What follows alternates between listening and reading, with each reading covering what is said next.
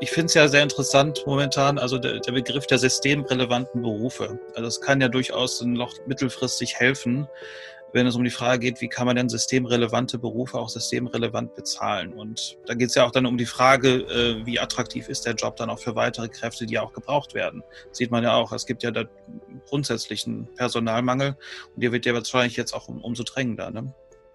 Absolut. Also wir drängen schon sehr lange auch vor Zeiten dieser Corona-Pandemie-Krise darauf, dass sich im Bereich der Pflege, der Krankenhilfe, der Altenhilfe äh, etwas tun muss. Eine bessere Ausbildung, äh, bessere Arbeitsbedingungen und vor allen Dingen eine bessere Entlohnung der vielen, die in diesem Bereich äh, tätig sind.